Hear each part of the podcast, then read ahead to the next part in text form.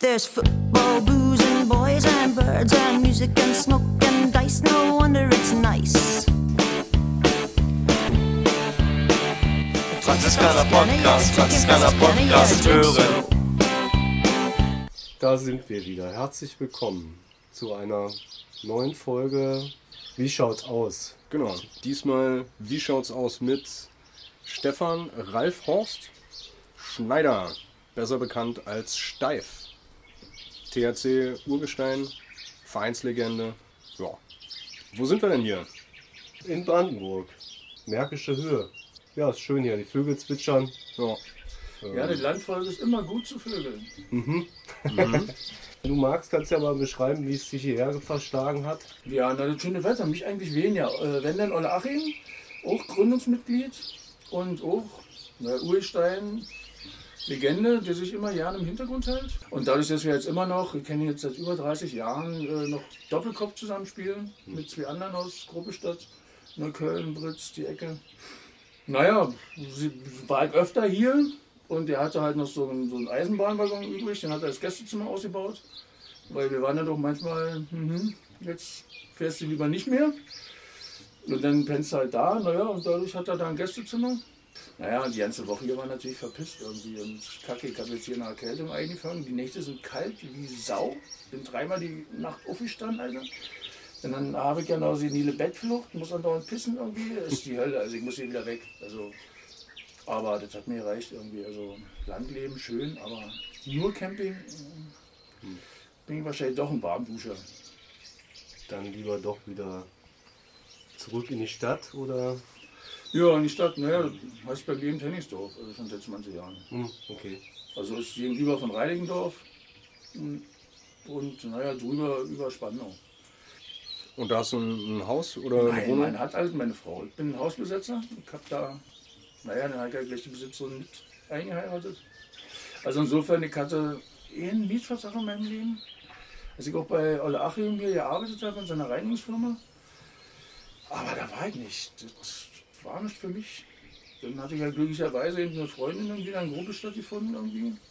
Dann war ich halt immer bei der und dann hat die Wohnung wieder aufgegeben nach ein paar Monaten. Ich hatte noch, ja, das war mein erster und einziger Mietvertrag und den habe ich mit 30 unterschrieben. Also. Und äh, Hausbesetzer warst du auch bis oder warst du auch schon in den 80ern Jahren. Naja, 1980, im Dezember 80 haben wir die, also ja, ich war eigentlich nur Unterstützer dabei, die Maßenstraße 11 besetzt in Schöneberg. Und naja, seit 79 und 14 waren wir auf den ersten Demos. Vor allem wichtig war für mich das antifaschistische Festival 1979 in der TU-Mensa. Drei Tage halt Punkrock, waren halt Demos dazu. Und ja, wir haben ja auch schon mit Stromsperre 79 angefangen, mit meiner zweiten Punkband sozusagen.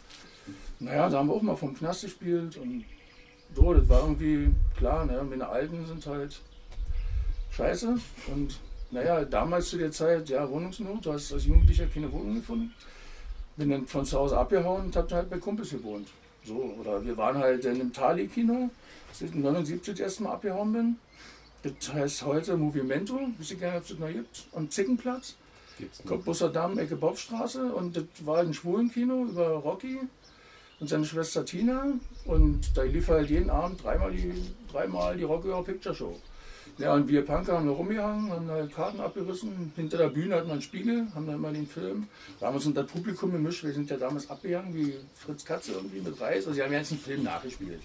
So, dann sind wir da durch, haben ausgefegt irgendwie. damit wir- ja, das, was wir da halt verfressen und versaufen, wenn wir da übernachten. Ich hab dann hinten auf der Bühne, war so eine alte Bühne, dann gepennt irgendwie. Und naja, und so lief halt die ganze Zeit im Frenkelufer bei Heske gewohnt, wie gesagt, der eben auch mit Karl Walter war, der KZ 36 gemacht hat. Und da haben dann auch die Bands gepennt, also da ich zum Beispiel Slime kennengelernt, Anfang 1980 irgendwie, als sie im KZ gespielt haben. Die haben halt auch bei ihm gepennt und ich hab da auch mal wieder gepennt, weil mein Alter wieder irgendwie durchgedreht ist und meine Mutter die Punkklamotten weggeschmissen hat und naja, was man halt so kennt irgendwie.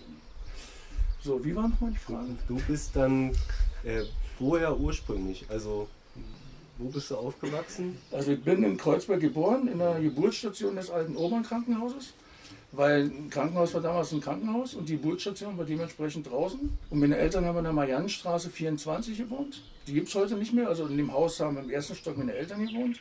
Im zweiten Stock meine Großeltern und im dritten Stock dann eben die Mutter von meinem Vater. So, die sind danach im Krieg eben durch Ausbomben. Mein Vater kommt aus der Reichenberger 25 eigentlich. Und naja, 65 bin ich geboren und eigentlich sollte ich ins Wissige Johannes Krankenhaus da hinten, äh, Olauer Straße eigentlich, da hatten. Aber es war Winter und es ging alles so schnell und da war der kürzeste Weg über die Koppusser Brücke. Zup schnell ins Obernkrankenhaus, so in die Geburtsstation, weiß ich nicht. Mein Vater sagte, er hat noch nicht mal die Einladung da unterschrieben und schon kam die Hebamme da raus mit mir auf den Arm irgendwie und bin ich halt, ja, zwei Stunden am Samstagnacht natürlich, 22 Uhr geboren irgendwie. Naja, da waren wir, also ich war halt ein Kind, so, ich hatte einen großen Bruder oder habe immer noch einen großen Bruder, der ist elf Jahre älter. Und, was wollte ich jetzt sagen? Genau, und dann ging es ja um die Frage, ich weiß nicht, ich war drei oder vier. Entweder war es Ende 68, weil ich weiß, ich bin 68 noch im April in der Thomaskirche auf dem Mariannenplatz getauft worden. Fuji übrigens auch, aber nicht zu der Zeit, ich glaube bis ein Jahr später oder früher so, ja, weil eigentlich tauft man ihn, wenn man auf die Welt kam. Aber wisst ihr, wie mein Vater wieder, der alte Geizkragen, ihn abwasch, mein Bruder wurde eingesegnet äh, und äh, dann taufen wir doch gleich mal den Kleinen. Also so, und das weiß ich noch. Und dann entweder Ende 68, Anfang 69 rausgezogen in eine Gruppestadt, also am Rand von der Gruppestadt zum Zwickauer Damm.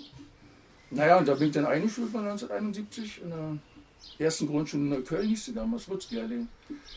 Ja, und gegenüber war halt die, na, wie hieß die? Also so eine Mittel, so eine Realschule irgendwas. Und heute ist es nur noch eine Realschule.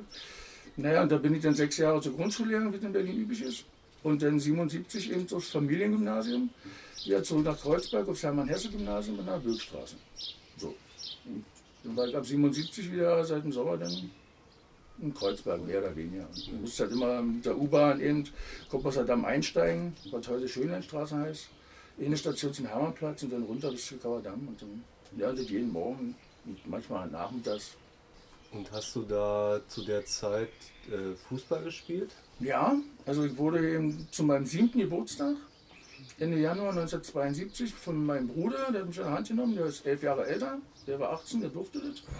Und war halt losgelaufen da bei uns im Winter und dann ist er zu mir zum TSV Rudo gegangen. Ja, da hat er mich dann eingetragen. Und dann habe ich eben von sieben Jahre bis ich eben zwölf war, also fünf Jahre beim TSV Rudo, von der Pike auf Fußball spielen gelernt.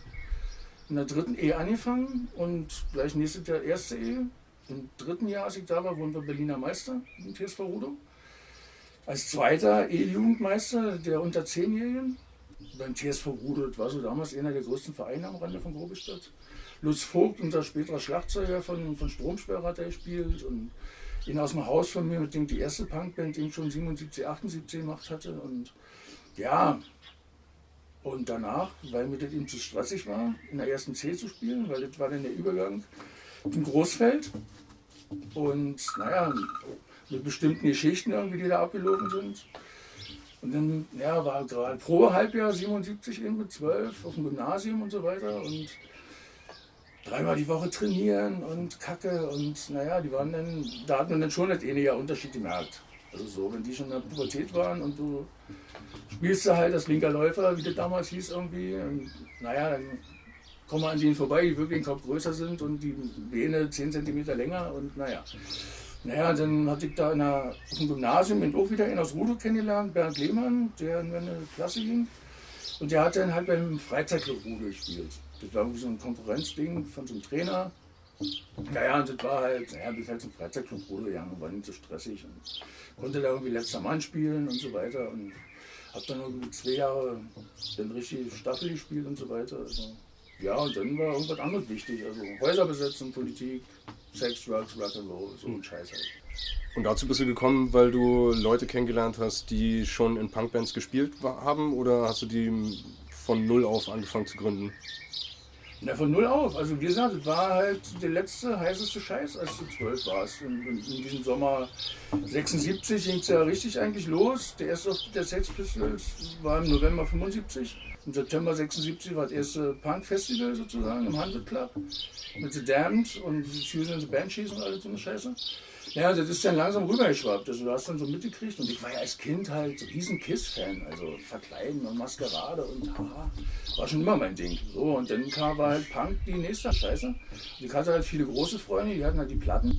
Sobald es die Platten zu kaufen gehabt, haben sie die halt ja, vorgespielt, haben wir da rumgesessen im Kinderzimmer und hier, und ja, das ist ja viel geiler als jetzt, weiß ich nicht, Kiss und der ganze Hardrock-Scheiß da mit Orgel und ähm, war es eine halbe Stunde, bis die Aussage kommt. In zwei Minuten war das Ding durch, super. Irgendwann kam Sex Pistols raus. Und das weiß ich halt noch, da gibt es noch einen Super 8-Film von meinem Vater, weil der jeden Scheiße filmt. Krieg halt zu Weihnachten ja, den üblichen Scheiß, Carrera-Bahn, Eisenbahn, ja, und hinten steht halt die letzte Kiss, Love Gun.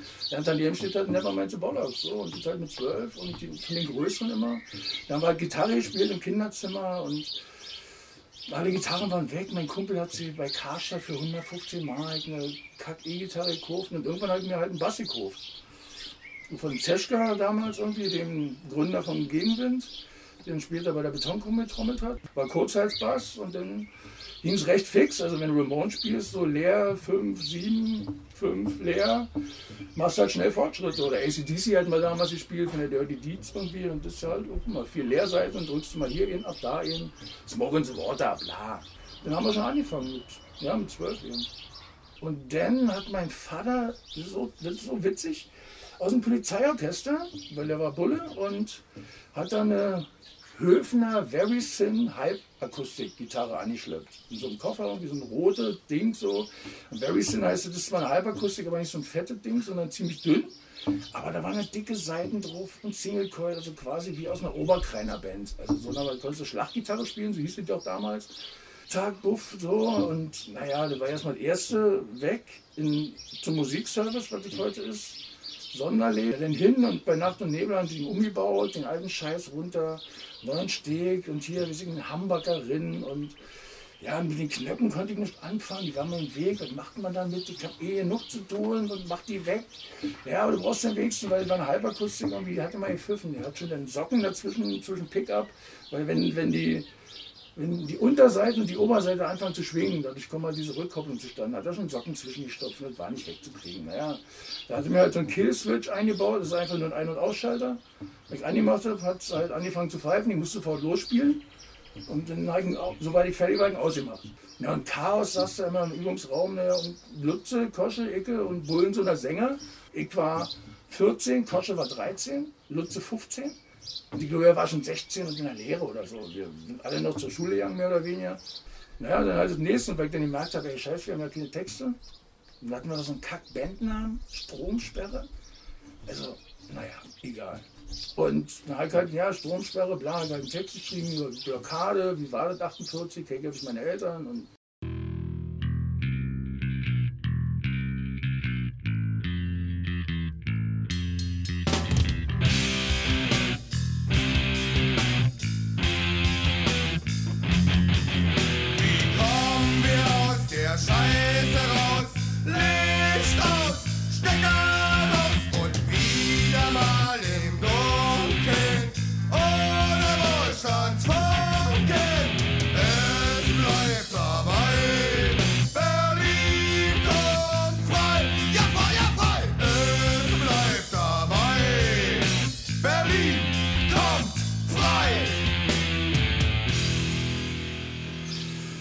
Dann, äh, ja, war Knastbewegung, Riesending. Mein zweiter Text in 79 mit 14 war im Knast.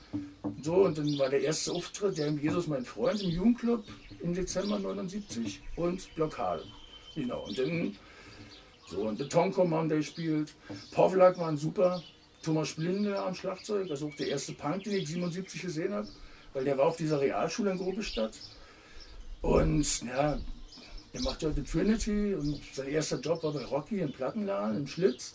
Naja, und daher kam auch der Text mit Spaß muss sein, weil Rocky wollte mit Stromschwärmer unbedingt eine Single machen. Also wir hatten drei, vier Lieder, die waren kacke, wir, konnten nicht. Und er wollte mit uns eine Single machen. Und äh, wir erstmal, nee, Alter, lass uns erstmal üben. Also hallo, wir spielen ja drei, vier Monate. Und, äh. Naja, also das hat sich so entwickelt und irgendwie das Beste war unser Schlagzeuger. Da konnten wir immer in einer Geschwindigkeit spielen und ich sage mal, wir waren damals ja die schnellsten dem Planeten. Also, Und dieser Jugendclub in Grobestadt, der Lipsitzallee, da waren halt Betonkombo und Pavlak, Popgruppe Freundschaft. Und ja, das war so ein Brennpunkt, sag ich mal so, von der damaligen Kids, Punk, ja, Bewegung, weil Schöneberg, na hier konnte man es alle nicht leisten, also Music Hall und Schizo und bla und da war halt so ein Jugendclub, ein Riesending, da war ein Übungsraum drin, super. Hast du jemals Gitarrenunterricht genommen? Nö. Nee, ich habe auch keinen Bassunterricht genommen. Ich habe einfach naja, nachgespielt und dann so ein Bassbuch gekauft. Wie machst du das? Passt das zu dir? Ja, manche konnte ich gut übernehmen. Also ich hatte einen sehr guten Musiklehrer auf dem Gymnasium. Herr Höhne. Super Typ mit einem roten Ford Mustang Cabriolet, kam auf den Schulhof. War der Burner. So, und der hat eben super Notenunterricht gegeben über Beatles, Beethoven. Ja, und da hatte ich halt auf alle Fälle eine gute Grundlage. Bestes Erlebnis mit ihm war einfach, weil ich war ja KISS-Fan. Heiße Stefan Horst Ralf Schneider, okay, Stefan Schneider und meine Initialen waren halt SS. So, wie KISS eben in den Blitzen, weil Ende 77 irgendwie, glaube ich, am Ende der siebten Klasse eben in Musikarbeit alles gut, ich war der Erste, nach 20 Minuten hat abgegeben, naja, und der sagte, na hier, aber komm, schreib mal deinen Namen noch auf. Und ich dann, ah, nee, ich muss jetzt weg irgendwie und habe halt SS aufgeschrieben, wie KISS, wie meine Initialen. Okay, ja, hingelegt, abgehauen. Bis eine Woche später, eineinhalb Wochen später, ja, alle kommen dann irgendwie, ja, Noten. Mich hat er nicht aufgerufen. Ich habe ihn ja, wie, jetzt ist die weggekommen, oder? Ja, und jetzt, Herr Schneider, kommst du mal hier vorne, kommst du mal nach vorne. Sehr gute Arbeit, aber sechs was, was soll ich hier auf dem? Naja, in meinen Initialen. Ich habe keine Zeit wie KISS und SS, ja. Aber Sie wissen, was das bedeutet. Ja, ja, klar, mein Vater war bei der SS. Ich weiß, was das bedeutet. Ist das schlimm? So? Pause. Hat einfach nur gesagt, falsche Frage, setzen. Naja, und das, das hat bei mir so klack gemacht. Und daher kenne ich halt nur diese deutsche Opfergeschichte. Also, ob es nur die Bombardierung ist von Berlin und du kennst ja, meine Eltern sind durchaus Bomben zusammengekommen in Kreuzberg. Wie gesagt, und da ich kan kannte ich nur diese Opfergeschichte. Wir waren ja eigentlich die Opfer und bla und Hitler war schuld, ja. So. Und insofern hat es da bei mir Klick gemacht und ja, dann habe ich mich erstmal mit der deutschen Tätergeschichte auseinandergesetzt. So. Und da habe ich auf einmal viel, viel mehr Material in der Hand gehabt. Als das, sag ich mal, ja, muss man sich nicht wundern. Also, wie man in den Wald hineinruft, so schallt es heraus. Und ja, und das dann die Deutschen eben das abkriegen, was sie den anderen angetan haben, ja. Was dann quasi, dass deine Erfahrungen dann halt in dem, in dem Punk verarbeitet, den du dann gemacht hast? Genau. Ja. Also es war dann noch so, ja, mit dem Blockadetext eben, weil ja dann auch, weil es ja auch eine Kriegsfolge quasi die Russenblockade in West-Berlin wurde über die Luftbrücke und da ist halt Stromsperre. Das ist halt so, da gab es ja eine Stunde Strom am Tag.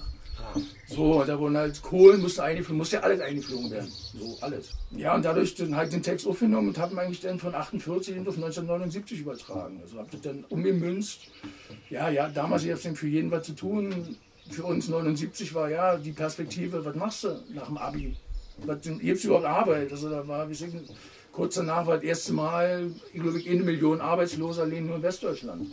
So, wir wussten nicht, was wird aus uns. Betonko haben, Betonkombo haben gesungen, ja, Abitur, Abitur, Job bei der Müllabfuhr. So, und da kannst du schon froh sein oder so. Und das waren halt so die Themen. Du meintest ja schon, dass beim, beim Punk größtenteils die Aussage für dich entscheidend ist und weniger die Musik, das ist mehr so das Medium, mit der die Aussage transportiert wird.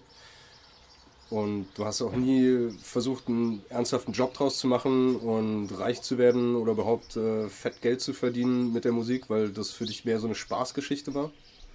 Nee, nee, nee, nee. Hm. Also ich habe auch schon ein paar Jahre davon gelebt, wie gesagt, später. Und Stromsperre war ziemlich schnell, so als Kitty, wir waren die Jüngsten, wie gesagt. Betonkombo war eine Riesennummer, also mit Nazis raus zum Beispiel, ist von der Betonkombo. Den haben Slime nur gecovert. Und ja, wie gesagt, es war einfach, ja, die haben antifaschistisches Festival gespielt. Heske ist für mich ein riesen Vorbild und Einfluss. Ja, das Haus besetzen und so weiter. Und da waren eigentlich dann ja keine Punks mehr dabei. Das war so eigentlich so eine Hippie-Geschichte. Die Punks haben dann lieber gesoffen und bis Icke. Auf Demos hast du nicht gesehen. Also so, das war den ersten Song, halt dann, keine Ahnung, Mitte 80 geschrieben, ihr habt einen Refrain.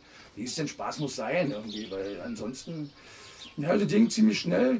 Rocky, die, wir wollten, die wollten echt eine, Single wollte mit uns machen, als ein Kack. Naja, und dann kam wirklich ein Kurzfilmteam im Jugendclub. Die haben dann 1980 schon über uns einen Kurzfilm gedreht. In Schwarz-Weiß, der dann beim Oberhausener Kurzfilmfestival auch mitgespielt hat. So, und es war viel Medien und so weiter. Und dann haben wir auch eine Platte gemacht mit dem KZ 36 eben als Studioaufnahme. Und naja, dann kam eben auch der Albrecht Metzger, der damalige Ansager vom, vom Rockpalast. Und hat eben auch einen Kurzfilm gemacht, 1 Punk 36 hieß der. Blixer kannte ich halt auch schon aus dem Tali-Kino, da war er der Filmvorführer und so weiter. Ja, keine Ahnung, war ein komischer Typ irgendwie. Naja, naja und da hatten wir sehr schnell sehr viel mit Medien zu tun und die wollten noch was von uns. Also du hast da 1000 Mark gekriegt und das war für uns ein Haufen Geld. Und musste so erstmal Equipment kaufen und das und ich weiß noch, unsere erste Gage am 1. Mai 80, naja, für 100 Mark haben wir halt einen PC gekauft. Also. So, und naja, und das wurde immer mehr, dann kam im selben Jahr das ZDF an, da haben wir wieder, sind wir aufgetreten, Bullensen haben sie lange interviewt, das hieß dann wohl irgendwie, wir sind die, vor denen uns unsere Eltern warnen und naja, so, und das wurde mir langsam zu viel. Also es war mir einfach, dafür hatte ich das Gefühl, wir sind zu schlecht, also wir haben es nicht verdient. In der 83 haben wir uns aufgelöst und dann halt ja nur noch Politscheiße gemacht, drei Jahre lang. Ich, was, was mich bis nach Nicaragua gebracht hat. Und dann bin ich zurückgekommen und dann aus dem Nichts, nach zwei, drei Jahren weg von der Szene. 85, wie gesagt, bin ich nach Nicaragua gegangen, ein Jahr. Wollte eigentlich auch da bleiben, hatte nur ein Rückflugticket nach San Jose, weil das brauchtest du. Das war der nächste Flughafen in Costa Rica. Eigentlich wollte ich da bleiben, weil mich hier alles angekotzt hat.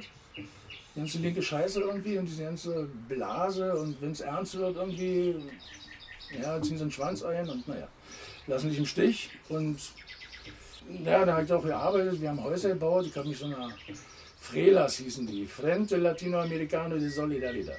Naja, so und dann, naja, die haben halt Baumwolle angebaut. So in Nicaragua war schon Hammer, also das war, ja, die Sonne ist nicht aufgegangen oder untergegangen, die war um 6 Uhr da. Bis um 6 Uhr war duster und um 6 Uhr war die Sonne da. Bap.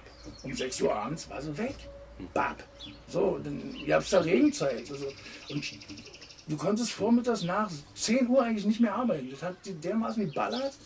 So, und da haben die Campesinos da irgendwie schon drei Säcke Baumwolle voll gehabt und ich saß da immer noch. Weil das piekt dann schön, du musst die so abpflücken, irgendwie so in Hüfthöhe. Hat ja nicht mal einen halben Sack voll gehabt. Also irgendwie so. Und dann waren die schon irgendwie weg, weil da kannst du nicht ackern. Und dann geht's um 15 Uhr wieder weiter. So, weil das ist dann nicht mehr ganz so schlimm und um 18 Uhr ist Feierabend, weil das ist dunkel.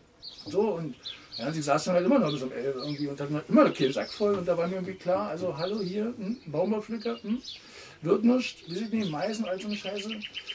Ja, bin dann nach, nach Norden, weil ich da so einen Teniente kennengelernt habe, was, was dem Rang als Leutnant entspricht und so weiter. Und dann in die Region Matagalpa raus und ja, aber da, da war auch nicht für mich zu holen, war mir klar. So, wie alt war ich denn dann? Ne? 20. So, und da bin ich 21 geworden, 86. Und, äh, ja, und dann war mir klar, das wird hier nichts. Also, ich dazu gesehen, über irgendwelche Kontakte, wie Bruder angerufen, irgendwie, schick Geld, schick Geld. So, naja, dann bin ich halt, dann doch noch ein Rückflugticket gehabt. Also musste nicht nach San Jose und Hast du dann damit so ein bisschen abgeschlossen, dich da aktiv zu beteiligen? Naja, musste ja, wie gesagt. Ne, das war eher so. Ja, schwer zu erklären. Hatte nichts. Also, ich habe ja verbrannte Erde hinterlassen, irgendwie, wie ich das immer gerne mache. Für mich war Punk 83 beendet. So genau wie die Häuserbesetzerbewegung war für mich auch 83 beendet. Die Maßenstraße wurde 82 geräumt. Da sind ja viele, so wie Saale, Bullensohn und so weiter, Ralf, die O44 gekommen. So, und ich bin halt weitergezogen im Turm. Also ich war vorher schon aus Schöneberg weg im Turm, also am Kinderbauernhof, Löschner am Neuen. So, naja, und dann auch nach einem halben Jahr, da war halt schwarzer Block und bla, und die waren auch schon in Etagen unterstritten und der erste Stock hat dann mit dem dritten geredet und bla. Und naja, bin ich halt zum Heinrichplatz gezogen, 192, heute das Hanfhaus drin ist. Naja, und bis, bis zur Räumung 83 irgendwann halt da gewohnt. Danach bin ich so eine Anti-Imp-WG, also was heute die Antifa ist, waren damals die Anti-Imps, die Anti-Imperialisten. Die Anti-Imperialisten waren vielleicht ein bisschen theoretisch belesen und intelligenter als die Antifa heute, aber auch entsprechend harmloser, weil sie einfach nur gelabert haben. Ja, das habe ich dann auch mir eine Zeit lang angekickt, naja, und dann. Ja, und dann so. Ich hatte ja nie einen Mietvertrag, ich hatte nie eine Wohnung, ich hatte nichts. Und insofern. Keine Ahnung, ob es Haus oder Wohnungsbesetzer, ich habe halt bei Leuten, denn, solange die mich ausgehalten haben, auf der Couch gepennt. Oder Und zurück in Berlin hast du 86 angefangen, Fußball wieder äh, zu spielen. Ja, na, auch in der linken Szene und so weiter und unter Haus besetzen, das war pfui, also das war ein Proletensport. Fußball ist pfui, macht man nicht. Wir haben halt trotzdem Fußball gespielt, wir sind noch also auch unter, hinterm Rauchhaus am Bethanien, vorm Reichstag, so mit einigen mit, mit Müsli und Willi und Wisicke. Was halt damals so in Kreuzberg rum, hat man immer mal gemacht, irgendwie bei einem Ball und irgendwie zwei Tüten hinstellen und sagen, das ist ein Tor, kannst du immer. Also da brauchst du keine großartige Logistik. Nee, Fußball spielen, ja, kam auch, aber wichtig war für mich dann eben wieder Musik machen. Ich hatte in 83 eben aufgehört mit Musik machen, weil, ja, practice what you preach. Also du kannst nicht irgendwelche politischen Lieder machen und dann irgendwie erwarten, passiert was, nee. Dann ich halt die Gitarre hingeschmissen. Und genau, und dann war es so 86, von März bis Mai oder so, meine Aufgabe, die Gitarre zu finden. Also Musik war für mich die Rettung einfach. Aus einer völlig ja, frustrierten, perspektivlosen Situationen irgendwie wieder rauszukommen. Dann habe ich mich auf die Suche nach meiner Gitarre gefunden, nach dem Gral und halt die gefunden und boah, geil, hier gibt's ja noch. Naja, dann Rubbel angerufen, die alten Leute und naja, wollen wir nicht wieder eine Band? Die hat er inzwischen bei Zerstörte Jugend gespielt und ja, na klar, da bist du ja wieder und ja, das kam mir vor, eben, unter manchen Leuten, es wäre gar nicht weg gewesen. Das war, ja, das fand ich toll. Ja, Punk hat mir nicht mehr jedem, war so eher so Metallica, also war nicht so was anderes. Mehr Abwechslung und naja, dann haben wir sowas gemacht. Speed Metal heißt es, glaube ich. Thrash Metal. Naja, und das konnten auch nicht viele in Kreuzberg, weil da war immer noch Punk irgendwie, weil Kreuzberg braucht immer eine Weile. Da, bis was einschwabbert, bis sie wieder rauskriegen. Also Heavy Metal, ich war glaube ich der erste in der Oranienstraße, der 86 mit einer Kutte rumgelaufen ist, wo irgendeine Heavy Metal Band drauf stand, die ich alle blöde angekickt haben. Und ja, hat sich dann auch irgendwann durchgesetzt, weil im Grunde genommen waren Metallica auch nur Punker mit langen Haaren, irgendwie mehr oder weniger von der Mucke her. Hatte auch nicht, also die haben irgendwie auch nur mit Wasser gekocht. Naja, und Robin und Icke hatten erst mit Ratte was gemacht, der auch bei TBC 6030 war, aus Schöneberg. Ja, dann hatten wir eigentlich äh, den Schlagzeuger und den Gitarristen von Ceresit 81 wieder getroffen, wie gesagt. Dann hatten wir halt unseren Proberaum, dann haben wir runtergemörtelt, also das ging so schnell. Robin hat da Riffs rausgeballert, wie Anthrax, Megadeth, Flotsam Jetson. Nur in die Fresse, 8 Minuten Stücke mit 37 verschiedenen Taktwechseln und ja, und jetzt findet man Sänger. Dann hatten wir ein paar Leute, die wussten nicht mal, wo ist hier die Eins, was ist Refrain, was ist Strophe, warum äh, ist ja schon wieder vorbei. Naja, so, und da, daran sind wir gescheitert. Und da haben wir halt 87 im Dezember mit Marcel Ferry noch naja, da sind halt eigene Wege gegangen. Rubbel hat dann später mit dem Schlagzeuger Stone Cold and Crazy aufgemacht. Weil so 87 kam dann hier auch ganze Roses und dieses Sleaze Rock. Und das wurde mir allzu rockig irgendwie. Also ich bin dann auch immer so ein bisschen Scheuklappe und wegen Schiene gefunden habe.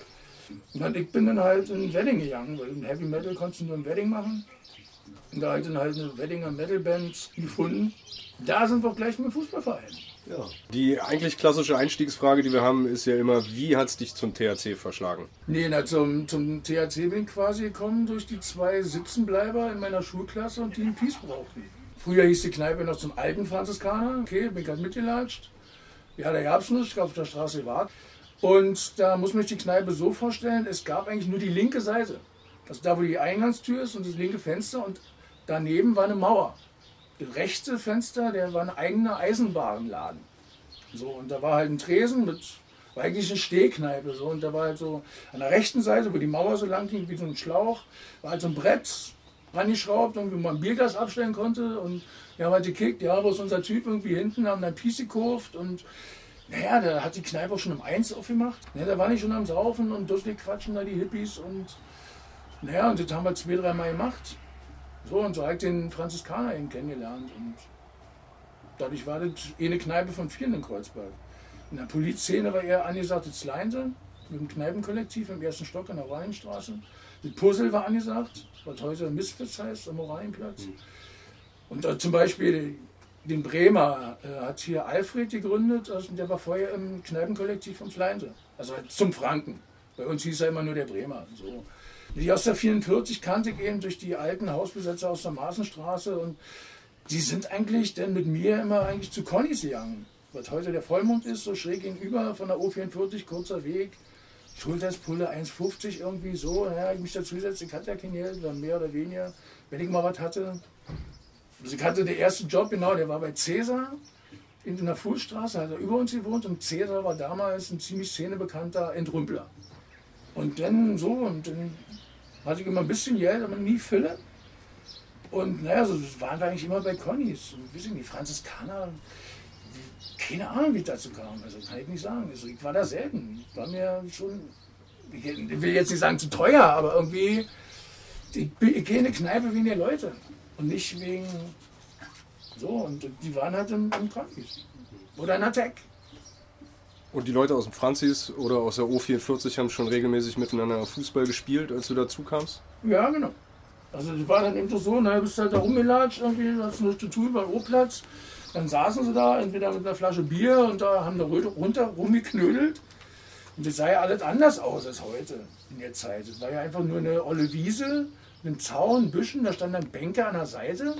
Kein Brunnen, keine Gehwege, ja nichts. Die Mauer konntest du sehen, wie gesagt, an der Waldemarstraße. Das sah ganz anders aus. Und du hattest dann halt naja, da immerhin, sag mal, ein halbes Kleinfeld oder so. Naja, und dann, wenn es genug Leute waren, haben sie halt geknödelt, jemand in einen Ball holen. Naja, dann sind sie halt in O44 Latsch, Kai, Axel irgendwie und haben halt einen Ball geholt oder Saale. Und dann haben wir halt da rumgeknödelt. 4 gegen 4, 5 gegen 5, mehr ging schon ja nicht mehr. Und wer dann irgendwie, keine Ahnung, ist man halt irgendwie zum, zum Reichstag wieder gefahren, zur Schillerwiese oder irgendwo was, wenn man eben acht Leute war dann hat man eben zusammen gegen andere acht gespielt. So. Und so ist es irgendwie entstanden. Für mich war das irgendwie, ja, die schönste Nebensache der Welt. So. Am Reichstag gab es ja auch keinen Fußballplatz oder wie es jetzt überall diese kleinen Bolzplätze gibt. So, das war halt auch die große Wiese vor dem Reichstag. Genau. Da eine war riesige halt. Wiese, eine riesige Wiese und da kann man wirklich sagen, waren mindestens sechs Fußballplätze. Also sechs verschiedenen Rasenstücken, die aber dann noch größer schon waren. Wir haben sechs verschiedene Leute da Fußball gespielt. Manche haben auch, keine Ahnung, Frisbee, Federball, was sie halt Bock hatten irgendwie so. Und das war, ja, Schillerwiese genauso, war halt groß. Na, der Reiz daran war, du spielst ja nicht gegeneinander, sondern du spielst miteinander. Das war die Abwechslung daran. So. Wechselnde Mannschaftszugehörigkeit. So. Genau, naja, sonst, wenn du 4 gegen 4 spielst, spielst du ja immer gegen deine Kumpels, mal so meno, sag mal so. 86 haben Leute aus dem Berlin Athletik Club irgendwie in der Studentenliga gespielt. Das war so die, die Truppe um Matze herum. War das so? Ja, ja, ja, ja. Also, Und da heraus waren so die Anfänge von, wir machen jetzt einen THC Franziskaner auf. Kann das sein? ja, kann, schon, ja. Ich gehe mal von aus. Also, wie gesagt, Matze war das, Wendelin, Fritz, Husky, Suhl, damals noch. Vergesst bestimmt noch einen. Die hatten halt keinen Bock mehr drauf, auf diesen Verein da. Und haben halt auch immer gesehen, und wahrscheinlich war noch ein Jahr aus der 44, Sicke Saale und so weiter, war, war noch eben immer ein Franziskaner und so weiter. Also Sex, Drugs und Rock'n'Roll war mir wichtiger. Und dadurch, dass ich auch immer irgendwie dabei war, wir haben, haben uns auch zwei, dreimal die Woche gesehen bei irgendeinem Scheiß und naja, willst du nicht mitmachen? Und wir haben ja gesehen, du kannst es irgendwie, hast du dir gelernt und mach doch mit und wir wollen hier THC Barrikade Kreuzberg aufmachen. Das ist ja eine witzige Idee. Warum spielen denn Link jetzt immer Fußball? Okay, hat mich auch erstmal gewundert, aber okay, muss mich ja nicht interessieren. Mich interessiert, was passiert auf dem Platz. So, die ganze Verwaltungsscheiße bin ich der Typ für. Das müssen andere machen. So. Geld zählen, Trikots zählen, Stutzen waschen, ist nicht mein Ding. So. Und naja, dann war halt die Auflage, man muss erstmal ein Jahr lang beweisen in der Studentenliga, TU-Liga war das damals, dass man eben elf Mann jede Woche zusammenbekommt. Na, da weiß ich halt noch, beim ersten Spiel kam halt, glaube Wendelin oder Matze eben mit einem Trikotkoffer an vom BAK, ganz in weiß. So, und haben auf den Tisch gestellt, aufgemacht, hier unsere Trikots. Ich weiß ja nicht, ob die Nummern hatten oder eben nicht, oder doch eine Nummer, kann ich Ihnen eine nehmen. Na, da haben wir Heimspiel auf dem Waldeck ausgetragen. Und ich war halt die erste Saison immer regelmäßig dabei, fand die geil, hatte einen Termin gehabt, hat ein bisschen mein Leben strukturiert. Naja, und da hat, das hat so ein bisschen ein Blut geleckt, weil ich habe gemerkt, ich mit meiner Grundausbildung kann Ball annehmen, Pässe spielen, bla bla bla, ich weiß, wie es läuft. Und die wenigsten, wenn überhaupt einer eine Jugendausbildung beim Fußball hatte, den hat er sich das nicht anmerken lassen. Sie haben immer noch gespielt wie auf dem Acker. Hier hast du den Ball in zwei Pässen. bin ich so, Du stehst auf einem großen Platz. Da ist nicht mit zwei Pässen, bin ich vor dem Tor. Nein. Und das war schon die ersten Dinger. Die Pässe, das war Standfuß auf dem Mann. Also so. Und ja, ich bin durchgedreht. Also ich auch mit Saal halt vorne gespielt, habe links außen gespielt. Dann den Ball in die Spitze und Saal immer gewunken, immer gewunken. Ey, was spielst Da musst du hingehen, habe ich geschrien. Alter, da musst du sein und nicht da stehen und winken. Damit ein Schritt ist der Verteidiger zwischen, bist du bekloppt. Und dann ich auch dann immer losgelaufen, wollte einen Ball haben. Da spielt er den hinter mir. Wenn ich Glück hat er einen Hacken gekriegt. Weißt du? Weil einfach nicht klar war, du musst in den Lauf spielen. Das ist ein Bewegungsspiel und nicht äh, hier stehe ich und jetzt weht den Ball gerne. Und, und so war das eben auch. Und da habe ich mich tierisch aufgeregt. Und, und wir hatten ja auch kein Training, wir hatten ja. Und da ist ja noch ein bisschen so die dritte Halbzeit jetzt in der Retrospektive segnet so sehr wichtig gewesen. Ich habe nicht viele mitgekriegt, aber THC Franziskaner FC e.V. war für mich aus meiner Perspektive die beschissenste Lösung. Also meiner Ansicht nach gab es doch noch andere Vorschläge. Irgendwie so, ich weiß nicht, ob, ob die jetzt in meinem Kopf oder für mich war so Oranienplatz-Kickers. Oder irgendwie so THC Oranienplatz-Kickers. Weil der hat ja noch ein Lied von, der, von, der, von Olaf und die Untermieter, die auch unseren ersten offiziellen Vereinshit THCB geschrieben haben. Die Straße gehört uns. Und das haben sie halt umgedichtet auf der O-Platz gehört uns, der O-Platz gehört uns. Für alle Jungs hier und alle, alle Kreuzfahrer, das ist für uns!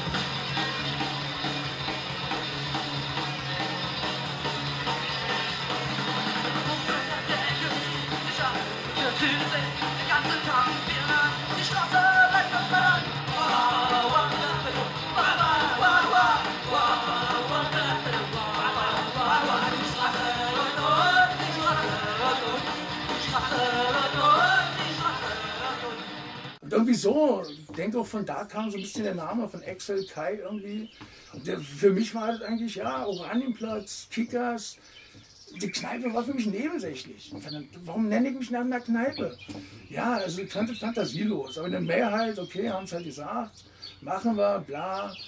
Okay, dann ist es so. Dann ging es um die Vereinsfarben. Ja, und da war schon klar, rot-schwarz, schwarz-rot links die rote Front und die schwarze Front, okay. Irgendwie war es aber auch schal abgeschmackt. Ja, und irgendwie kam einer mit schwarz-orange. So, glaube Kai oder keine Ahnung, den konntest du noch begründen, mit Oranienplatz, Oranje und bla. Habe gar nicht mehr zugehört. Ich fand es einfach eine ästhetische Lösung. Also schwarz-orange, ey, boah, neu, sieht geil aus. Bam, Capri-Sonne, Kindheit, super. Farben schon mal geil, beschissener Name. Fußball spielen, okay, und wusste nicht, ob sie besser wären. Nehmen wir halt Blutdialekt und habe gesagt, hier, okay, habe ich einen Verein gegründet, sind Leute dabei. Wir mussten ja auch, deswegen gibt es auch passive Mitglieder beim THCB. Also mussten halt so und so viel Unterschrift, ja, 30 oder was. Äh, aber wir hatten maximal 15 aktive Spieler. Und dadurch war natürlich jeder, der an der Kneipe vorbeikam oder am Tresen saß, irgendwie, der musste unterschreiben, irgendwie, damit wir die Leute haben. So, und dann habe ich gesagt, ja prima, habt ihr alles so, dann geht jetzt. Der Lobeck war auch mein Schulsportplatz zum Beispiel. Aber ja, dann, man war ja immer wieder da und dann habe ich gesagt, ja, ich spiele wieder bei euch mit. Und da ist noch was passiert im ersten Jahr. Also da kamen auch neue Spieler dazu. Ich denke, jeder hat es dann langsam kapiert, was das heißt, auf einem großen Platz zu spielen. Stellungsspiel, im Lauf, bla. Ja, dann bin ich halt wieder eingestiegen. Naja, für mich nach der Vereinszählung wird jetzt die zweite Saison offiziell. Für mich wird eigentlich die dritte Saison vom THC, weil die erste in der Studentenliga einfach immer mitzähle. So, die erste offizielle ist für mich die zweite, da war ich nicht dabei. Deswegen bin ich auch, keine Ahnung, ist mir auch wurscht. Na, dann war ich halt quasi in der nächsten Saison dann wieder dabei. War ja nur eine Mannschaft. Und wir hatten halt dann noch eine Ersatzbank und so weiter. Und ja, das Spiel wurde ein bisschen besser, aber auch nicht wirklich besser. Aber ist ja wurscht. Auf alle Fälle wollte auch Kinder rausgehen. Kinder wollten sich auswechseln lassen. Die Leute sind auf der ja, Reservebank verfault. So, und du hast dann die Leute schon japsen sehen, in die Knie gehen und äh, ey, komm, geh doch mal raus. Du, äh, nee, kann doch, kann doch. Gab es einen Trainer? Nein, nein, es gab kein Training, nichts. Deswegen denke ich, war die dritte Halbzeit so wichtig. Mhm. Wir haben auch viel verloren. Gegen manche starke Gegner haben wir komischerweise irgendwie auch YouTube abgeschnitten, also umso besser der Gegner, umso besser waren wir. Weiß ich auch nicht warum. Und dadurch, dass wir kein Training hatten, dacht, die denke ich jetzt, wie gesagt, so im Nachhinein, war das unser Trainingsersatz, weil wir Szenen durchgegangen sind. Hättest du an der Stelle, stehst du innen, lässt den Mann nicht vorbei zum Pass kommen und das hat sich dann eben durch die Gespräche und so weiter hat sich verbessert. Also ich weiß es noch in der ersten Saison war ich linker Verteidiger, war Suhl, super Typ, die Abwehr bei uns war immer das Beste. Mit Fritze, Bubi, Husky, war der Hammer. Naja, und das war halt, ja, und ich denke, da haben diese Gespräche viel mit zu tun gehabt, weil Trainer, Training hat man nicht. Und dann kamen neue Leute dazu und dadurch wurde es Schritt für Schritt besser. Gab es irgendwann einen Trainer nach ein paar Jahren, dass sich da mal jemand angefangen hat, einen Hut aufzusetzen oder sich rauskristallisiert hat, ja okay, der hat die besten Vorschläge bisher gebracht, so, da hören wir jetzt mal zu, dessen Aufstellung nehmen wir. Ja, weiß ich nicht, kann ich nicht sagen. Also, ich habe keinen richtig in Erinnerung. Ich wollte es nicht machen. Ich hatte mal ein paar gute Vorschläge, habe sie auch gelernt. Hätte auch sagen können, die und die Übung haben wir in der Jugend gemacht. Das ist wichtig, weil da lernst du Laufwege, da lernst du passen, annehmen, Schusstechnik und so weiter. Standfuß, wo hat der zu sein? Hat parallel neben dem Ball rechts zu stehen. So. Und ja, aber ich wollte es nicht. Das war mir doch alles so unwichtig. Und ich weiß es nicht, wie die das intern gelöst haben das kam von außen. Wie gesagt, Hans war ein super Spieler, der war sehr wichtig im Mittelfeld für das Fußballspiel. Der hatte auch, der konnte auch schießen und alles. Das wurde ein peu à peu besser, ja. Und das einzige Problem war eben wirklich das mit der Reservebank. Ich bin dann irgendwann halt mich auch bewusst auswechseln lassen. Also wenn du jetzt nicht runtergehst, die wollen spielen und das ist wichtig. Ich kann nicht nur auf meinen einen Arsch kicken. Ich gehe jetzt raus, komm rein. Ja, das kannst du nicht machen, dann schießt mal keine Tore. Das ist mir scheißegal. Wenn von euch einer, der nicht mehr latschen kann, rausgeht, mach ich das so. Die wollen spielen. Die haben genau dasselbe Recht wie ihr. Und gut, vielleicht wohnen sie nicht in der 44 oder keine Ahnung, warum sie nicht spielen. Das muss irgendwie ausgeglichen sein. Und naja, und dann mein Schlüsselerlebnis war dann eben auch, als dann eben die, aus der Reservebank und so weiter, weil es mehrere wurden, eben die zweite, die gegründet war, so mit THC Attacke. Und die haben halt ja nur auf die Fresse gekriegt. Also die haben halt sehr hoch verloren. THCB wurde, hat sich etabliert, hatte Routine, da waren Mechanismen und so weiter. Hat sich, musste nicht mehr in den Abstieg kämpfen, war unter dem Mittelfeld, okay. Ja, und weiß ich nicht, ob die jemals ein Tor geschossen hat, die zweite oder die THC-Attacke. Egal. Aber nach dem Spiel, und wir waren auch vom THCB sehr nervös von der ersten, hat selbst die erste Mannschaft gewonnen, aber man hat sich nach dem Spiel angekeift.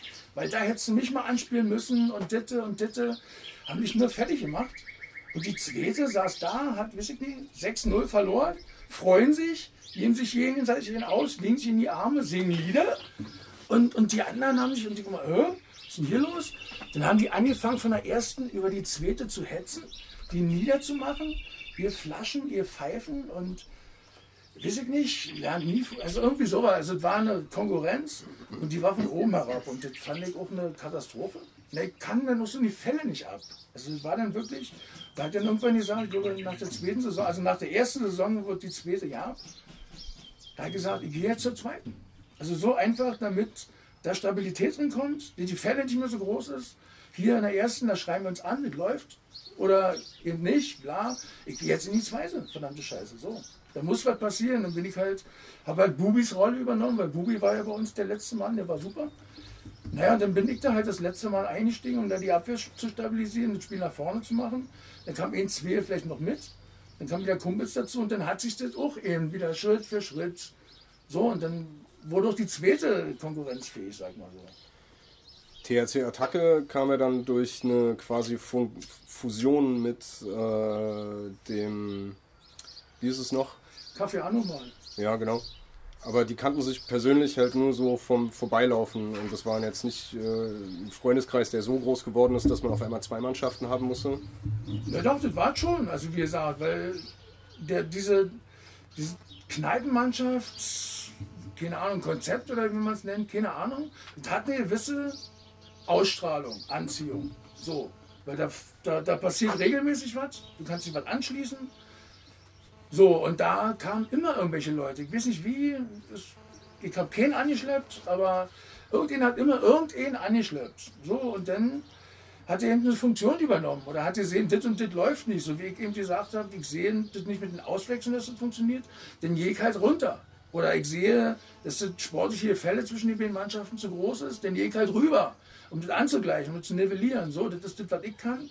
Für mich liegt die Wahl auf dem Platz. So, und, und, und so hat es, glaube ich, auch jeder gemacht. Also das eben, was kann ich hier, was sehe ich, läuft nicht optimal, kann ich das nicht. Oder kann ich da nicht eine Verantwortung übernehmen. Denke, so ist es immer wieder passiert. Und das hat einfach wieder frische Blut drin gemacht. Wir waren mehr Leute, das war gesettet, man konnte zu Hause bleiben und so weiter. Man konnte sich absprechen. Und da kam dann noch meiner Ansicht nach, was so ein bisschen der Fortschritt war, dass auch alle bewusst gesagt haben, wir wollen eine stärkere erste Mannschaft, also die Besseren spielen wirklich in der ersten. Und die eben nur zum, zum Freizeit und so wie Ecke und irgendwie, wenn sie Lust und Laune haben, die spielen halt in der zweiten.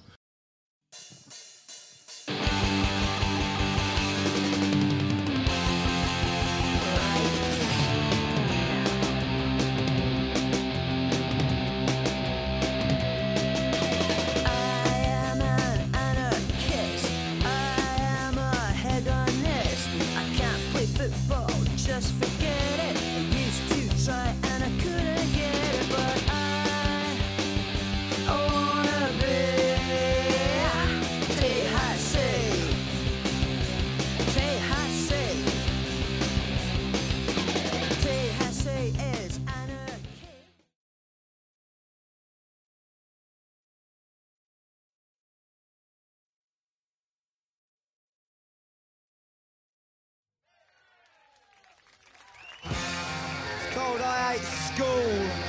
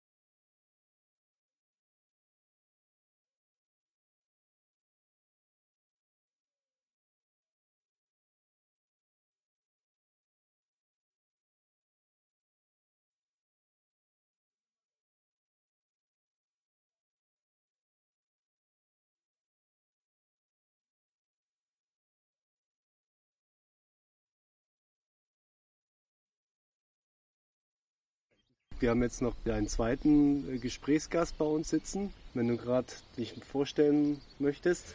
Ich bin der Achim und äh, Gründungsmitglied des Franziskaner FC. Hallo Achim. Hallo. Ich glaube, wir sehen uns zum ersten Mal im Leben, ne? Kann höchstens sein, dass wir uns mal ein, äh, auf dem Fest gesehen haben. Also Aber du hast dich schon vor längerer Zeit aus dem Vereinsleben so ein bisschen zurückgezogen. ja, ja. Ich habe es auch äh, körperlich nicht mehr hinbekommen. Äh, Knieprobleme und viel Arbeit kam noch dazu. Und da muss man dann irgendwann eine Entscheidung treffen. Und du wohnst ja auch hier draußen in Brandenburg. Das ist schon ein ganzes Stück, ne? Hab Berlin so ein Stück hinter mich gelassen, aber die alten Kontakte bestehen immer noch. 86, 87, wie ist deine Sicht der Dinge? Offiziell der 86, weil ich noch verreist war und in der Zeit war die Gründungssitzung. Wo fand die Gründungssitzung statt? Im Franziskaner? Im Franziskaner meines Wissens noch, da waren viele Leute dabei, die auch nicht aktiv gespielt haben, sondern einfach den Verein unterstützt haben, damit wir noch Leute zusammenbekommen. Am Anfang die Zeit war schon schwer, weil man, bevor man in den äh, regulären Spielbetrieb aufgenommen wird, muss man ja so Testspiele absolvieren. Wo viele Leute, die nicht besonders gut Fußball spielen konnten, sondern einfach die, des Spaß wegen dabei waren. Wie es, wie es zur Vereinsgründung kam, da spielt die Wiese vorm Reichstag eine Rolle und auf dem O-Platz ist gekickt worden. Wie war da so das Verhältnis? War das ein Kreuzberger Verein? Ich würde schon als Kreuzberger Verein bezeichnen, weil es einfach ein Ausdruck der, des Kreuzberger Lebensgefühls damals war.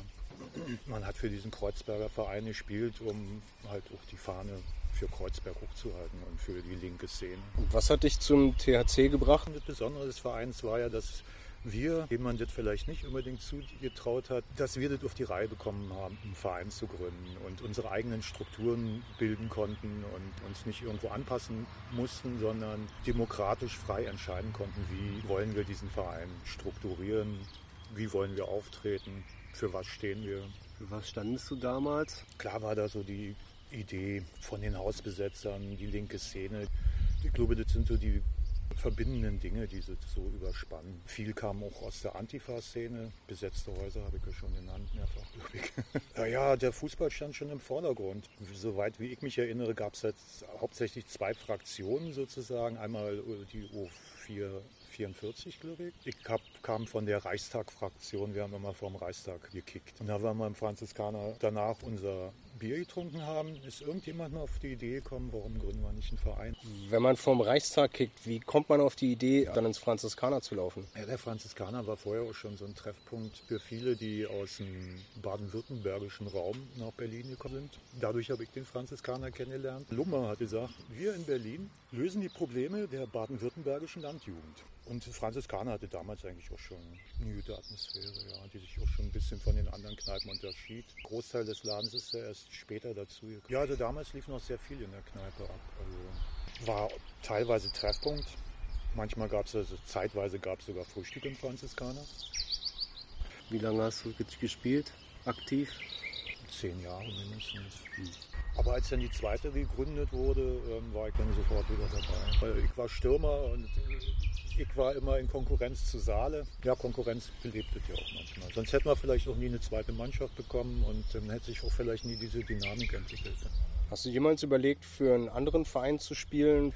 Ja, als ich am Anfang dann nie zum Spielen gekommen bin, äh, habe ich dann mal kurz mit dem Gedanken gespielt. Kannst du ein ähm, besonderes Erlebnis beschreiben? Ach naja, da gibt es schon einige Sachen. Äh, klar, die Rostock-Reise und sowas.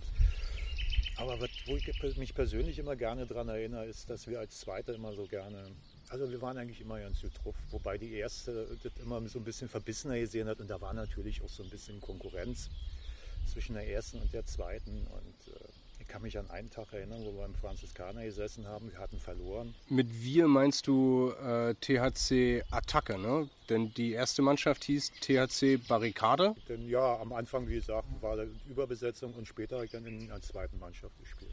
Ja, wir saßen da, hatten verloren und waren wie immer trotzdem gut drauf, haben gefeiert. Und die erste kam rein, hatte gewonnen, waren sich nur am Streiten, die Jungs. Und äh, das war irgendwie eine komische Situation, weil die erste uns auch immer so ein bisschen von oben herab angeguckt hat. Es war immer so, ja, halt so eine kleine Konkurrenz. Für mich stand immer mehr der Spaß im Vordergrund, wo bei, bei der ersten immer mehr so der Erfolg im Vordergrund stand. Du warst ja schon im Laden als Heidi den Laden noch betrieben hatte. Ja. Kannst du dich erinnern, wie der Übergang gelaufen ist zu Saale? Warum hat Saale den Laden irgendwann übernommen? Ja, Saale hat lange Zeit im Franziskaner gearbeitet. Warum er jetzt den Laden übernommen hat, ist mir eigentlich ein Rätsel. Er war wohl zur richtigen Zeit am richtigen Ort und hat es irgendwie geschafft, ein bisschen Geld zusammenzukratzen, um Heidi den Laden abzukaufen. Wie sehr verfolgst du noch den Franziskaner, den Verein? Also guckst du mal auf die Internetseite oder Ich gucke ab und zu mal auf die Internetseite. Steif hält mich auf dem Laufenden. Bin eigentlich immer bei den Festen bin ich immer dabei, weil ich das einfach total schön finde, dass diese Geschichte weitergeht. Der Verein wird weitergeführt, aber er hat sich verändert. Was ist deine Meinung dazu? Wie hat sich der Verein verändert? Glaube, beim 20-Jährigen bin ich mal zum Training gegangen auf dem Metro und war echt beeindruckt von der Professionalität, wie das abläuft, dass da also wirklich richtig Training gemacht wird, was bei uns eigentlich mehr so, naja, ein bisschen rumspielen war, ein bisschen rumrennen, aber nie so also konzentrierte Training, wie das da abgelaufen ist finde ich sehr gut. Ich kann nur sagen, dass ich mich da immer noch wohlfühle. Was ich gut finde, ist auch, wir haben sehr dem Alkohol zugesprochen und ich glaube, das machen die äh, Leute von heute nicht mehr so extrem, was bestimmt auch nicht verkehrt ist. Ja, ich meine, das ist halt eine Kneipenmannschaft. Ne? Was willst, du- willst du da sagen? Ne? Das ist klar, da ist der Zusammenhang ziemlich nah. Wobei das Kiffen eigentlich nur so, so eine äußere Erscheinung war. Ich würde doch sagen, dass hauptsächlich verbindende Element äh, die Toleranz einer dem anderen gegenüber ist. Was ich auch als ganz wichtig empfinde. Und deshalb fühle ich mich, glaube ich, auch immer noch wohl, wenn ich da hingehe und ich kenne kenn nur drei, vier Leute, fühle ich mich trotzdem geborgen. Die anderen 50, 60, die, die da um mich rum sind, die ich nicht kenne, habe ich einfach ein gutes Gefühl. Also einige von denen, die früher in besetzten Häusern gewohnt haben, sind heute Versicherungsvertreter oder ähnliches. Und das war bestimmt nie das, wo sie mal eigentlich hin wollten. Ja, aber das ist überall so. Manche Leute bleiben äh, ihren Idealen treu und andere Menschen nicht. Wer soll da auf wen mit dem Finger zeigen oder verurteilen? Das würde ich jetzt niemals machen. Ich denke, es ist im, im Verein weniger politisch geworden. Also es gibt eine Kooperation mittlerweile mit Denkkollektiv oder halt auch so Firmen, so Sponsor, Trikotsponsor, wieder bei der zweiten Kleinfeld, Exzessiv TV. Was habt ihr denn da damals, äh, was war das Trendgetränk? Ja, sind Flaschenbiere und Stiefel halt. Also Stiefel war schon immer angesagt. Ne? Ich weiß ja nicht, ob ihr das noch kennt mit Stiefel trinken. Na klar. Ja. Also das war immer eine nette Sache. Ja, ja wie gesagt, das Kiffen war schon irgendwie verbindend, weil es ja irgendwie auch so äh, Art Protest gegen das Establishment war. Nee, aber damals war ja auch die, die, die Endphase der 68er-Bewegung. Da, da ist alles so ein bisschen ausgelaufen. Und ähm, nee, eigentlich haben wir da immer darauf geachtet, dass kein Außenstehender darin kam, einfach nach einem Peace gefragt hat. Und weil das wäre irgendwann mal der Tod des Vereins gewesen und der Kneipe vor allen Dingen. Die Nähe zum Kotti ist schon ein, ist schon ein Thema. Cottbuser Tor ist bundesweit und halt darüber hinaus bekannt als Drogenumschlagplatz. Hat sich da einiges verändert? Ja, wir mussten damals schon aufpassen. Damals fing das schon an, als dann ein Spielplatz äh, in der Dresdner Straße, ich weiß ja nicht, ob es den heute noch gibt. Und da dürften unsere Kinder nie spielen, weil da immer die Fixen rumgelegen haben. Also das Problem gibt es schon seit damals. Ja, wir hatten auch im Laden immer wieder Probleme. Also es gab Zeiten, da gab es nur durchbohrte Löffel dass sich keiner in der Toilette einen Sch- äh, Schuss setzen konnte. Diese Gleichsetzung äh, von, von Cannabis mit Heroin hat es ja auch leicht gemacht, äh, die Szenen zu vermischen. Und wenn jemand da. Und viele Leute sind halt einfach dann auch nicht so, dass sie so viel Selbstverantwortung haben, wenn sie mal nichts zu kiffen bekommen, dann lieber nach Hause zu gehen und äh, nichts zu nehmen, sondern die wollen halt unbedingt bereit sein und holen sich dann irgendeinen Scheiß. Ja. Inwieweit hat der Franziskaner, weil das ist ja auch ein Mitfahr Mitmachverein und ein Kiezverein, wie weit hat er da halt auch Einfluss genommen und gesagt, so, nee, Moment, wir helfen dir oder Wir haben uns auch mal gegenseitig geholfen. Also ich kann mich mal erinnern, die Kinder waren mal auf einmal weg und dann war der halbe Franziskaner ist ausgeschwärmt und dann haben wir nachher festgestellt, die sind bei Heidi auf dem, hinten auf dem Hinterhof gewesen. Und äh, genauso war doch, wenn irgendjemand den Hund weggelaufen ist oder sowas, dann sind immer alle gleich los. Und äh, natürlich war das damals noch alles kiezmäßig. Einer kannte den anderen. Du hast es angesprochen, wenn man älter wird, äh, äh, werden einem Gefahren bewusster. Ich habe mich da früher total sicher gefühlt. Ich kann nicht- sagen, ob es nur daran gelegen hat, dass man sich sowieso unsterblich fühlt, bis man 35, 40 ist und man, man feststellt, oh, so ist es ja doch nicht. Aber ich glaube, seit der Maueröffnung hat sich Berlin schon sehr verändert und natürlich in meinen Augen auch nicht gerade zum Positiven. Wir in Westberlin waren damals irgendwie so eine verschworene Gemeinschaft, kannst du sagen, wer nach Westberlin gekommen ist. Naja, das, ja, heutzutage ist es leider wird es zu einer Stadt wie jeder andere. West-Berlin war, war, war was Besonderes, war eine Insel und jetzt ist es eine Stadt wie jeder andere und alle möglichen Leute kommen da hin und wollen Geld machen und ja, das wird die Stadt bleiben verändern leider. Wenn du dir ein Maskottchen ausdenken könntest, was wäre so deine Vorstellung? Irgendwas Fälliges, irgendwas Zotteliges. Ja. wir hatten es jetzt Schnabeltier und den Hund. Ein orangener Hund, den er extra züchten Ja, würde. stimmt, ein orangener Hund, ein Labradoodle. Verspielt, wasserverliebt, kinderfreundlich, gelehrig, aber ein bisschen blöd. Wenn du dir jemanden aussuchen könntest, der eine berühmte Persönlichkeit, die, der mit dir in der Mannschaft gespielt hätte. Mit welcher prominenten Person würdest du am liebsten mal zusammengespielt haben? Mit einem von Tonsteine Scherben mit Rio Reis. Ist das so die Band, die dich am meisten geprägt hat? Von den Texten her sicherlich, ja. Weil mein Englisch damals auch nie so gut war, als dass ich ähm, dir jetzt alle Texte hätte übersetzen können. Man hat ja schon viel englische Musik gehört. Deutsche Interpreten gab es jetzt in der Richtung auch nicht so viel, die so berühmt geworden wäre. Ja, ich war auch damals viel auf äh, Demonstrationen und so was. Und ja, ich denke, dass ich auch irgendwie rechtzeitig aufgehört habe. Hattest du ein Abschiedsspiel? Nee. Und ich wollte der Entwicklung auch einfach nicht im Wege stehen und habe mich dann so schrittweise zurückgezogen. Das habe ich eigentlich nie bereut, weil besser ist, wenn man eine Selbsteinschätzung hat. Und dass ich immer Angst hatte, dass mein Knie mal kaputt geht, habe ich ja vorhin schon mal erwähnt. Und Außer für den THC zu spielen, was mal Kassenwart oder sonst irgendwas? Nee, nicht auf. Ich hatte keine offizielle Ämter. Mit Einzel, was ich gemacht habe, ich hatte damals einen Bus, wo neun Leute mitfahren konnten und ich war so der Fahrer sozusagen. Wir haben uns dann morgens immer in Kreuzberg irgendwo getroffen und dann habe ich halt den Großteil der Mannschaft immer mitgenommen. Ach, da fällt mir doch noch ein Erlebnis ein, ich, wo ich immer ganz gerne dran zurückdenke. Das war kurz nach der Maueröffnung. Wir sind irgendwo auf dem Dorf gefahren und haben ein Spiel gehabt. Schnee hat gelegen.